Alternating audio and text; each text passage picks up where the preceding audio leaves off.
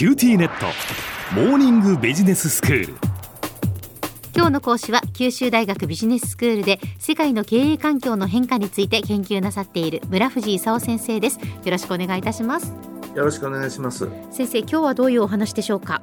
今日はコロナの収束だとか日銀総裁の交代なんかの話を、ね、したいと思うんですけれども。はい、まあ、日本の現状っていうことですかね最初にあの2023年の今年に入ってからのコロナの状況をちょっと確認したいんですけれども、そうですね先生。まあちょっとこう落ち着いてきてるような状況なんでしょうか？まああの今年の1月にはね結構たくさんあの感染者が出て8波と言われるような状況になって1日あたり1万5000人くらいとかね病床使用率も80%ぐらいまでいっちゃったんですよ。はい、ところが3月に入ってね1日あたりの新規感染者数が福岡だと382人とかね。病床使用率も11%ぐらいまで起こってきたんでね。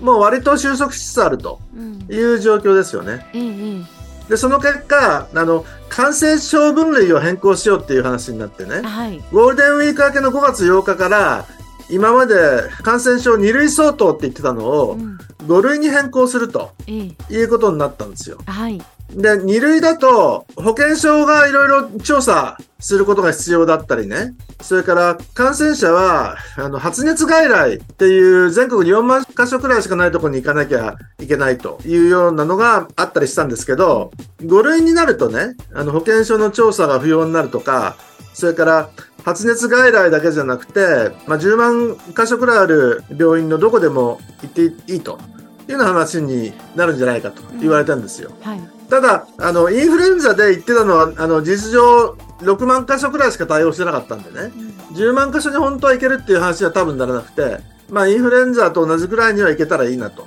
いうことなんですけどね。えー、ただ、2類じゃなくなると、政府が緊急事態宣言出すとかね、そういったあの権限がなくなるんで、基本的にインフルエンザ同様になるということですよね。はい、であの、経済的な負担は、最初はワクチンなんか政府が払うというのが続くんですけれども、だんだん普通のあの風邪とかインフルエンザみたいに患者が3割負担と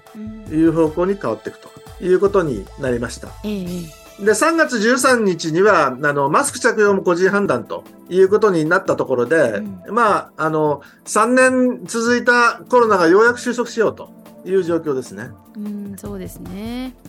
そして先生、まあ、経済なんですが今この日本のこう経済こう金利の見通しなんかはどういうふうになってますか？あの GDP がね2021年とか22年とか実質 GDP で2.2%成長とか2%成長とかね、だいたい2%成長ぐらいで来てるんですよ。はい。ところが、その、インフレがちょっと上がってきててね、うん、去年の6月には2.2%くらいだったものが、あの、今年の1月になって、あの、4.2%とかね、2倍くらいになってきてるんですよ。うん、で、これってその欧米が金利を引き上げる中でね、日本の日銀が金融緩和を継続するということで、あの、円が売られてドルが買われるということで、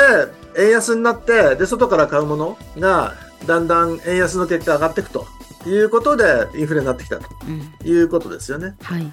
ただ4月8日に黒田総裁、日銀総裁が上田日銀総裁に交代するんですよ。はい。それで、上田新総裁ってどういうことする人なの？いうことが最近大変問題になってきててね。ええ。それで、最初はひょっとして金融緩和やめてくれるんじゃないかって、その海外の投資家たちは思ったもんでね。で、あの、円高方向に進んだりしたんですけど、はい。上田さんが当面金融緩和は継続だと言ったもんで、うんまた、あの、円安方向に行って、で、上田さんに言わせるとですね、今ちょっと特別な状況で、あの、エネルギーが上がったりとか、円安効果で一時的に上がってるんでね、うんあの、今年の半ばぐらいになればもう、インフレ2%切ってくるはずだと。で、インフレが安定的に2%というような話になったらもう国債購入も、あの、やめるしね、金融緩和の出口を探りますよというようなことを言ってると。うーんなるほど。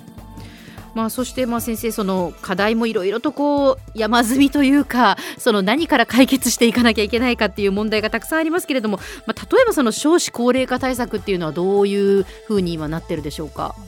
まあ、これが最近ちょっと盛り上がってきててね、ええ少子高齢化対策一体どうすんのと。うんで、あの、合同特殊出生率っていう数字があるんですけど、はいこれが2022年、去年で1.27になっててね。で、死亡が158万人なのに出生えー数が80万人切ったということになって、うんあの、えーかなりの速度で人が減り始めたとええいうことになってるんですね。はいそれでご存知のように、この4月から岸田さんが子ども家庭庁を作りますと。うんいうようなことを言ったり、施策としてあの経済的な支援を拡大するとかね、それからその子育てサービスを充実するとか、働き方改革するとか、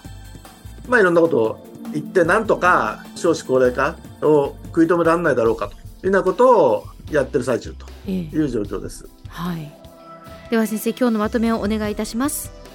えっとまず一つ目にあのコロナが4年目に入ってやっと収束に入ってきたと。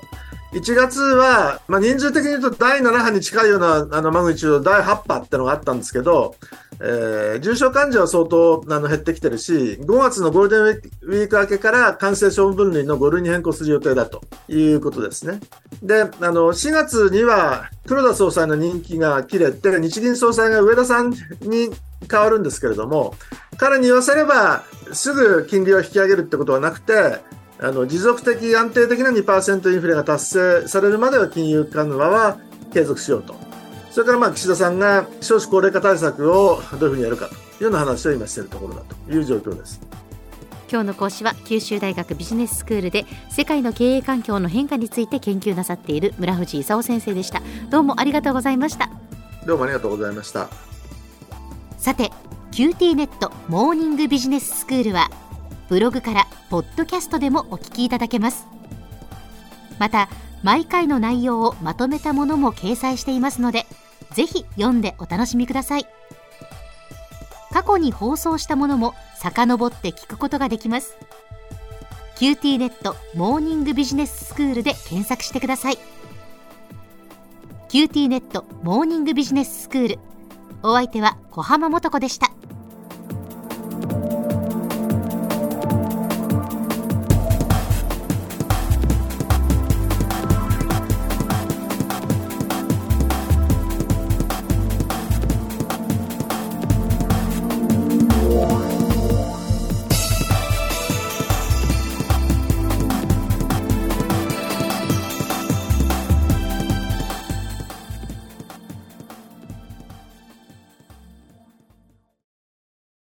ティーネット。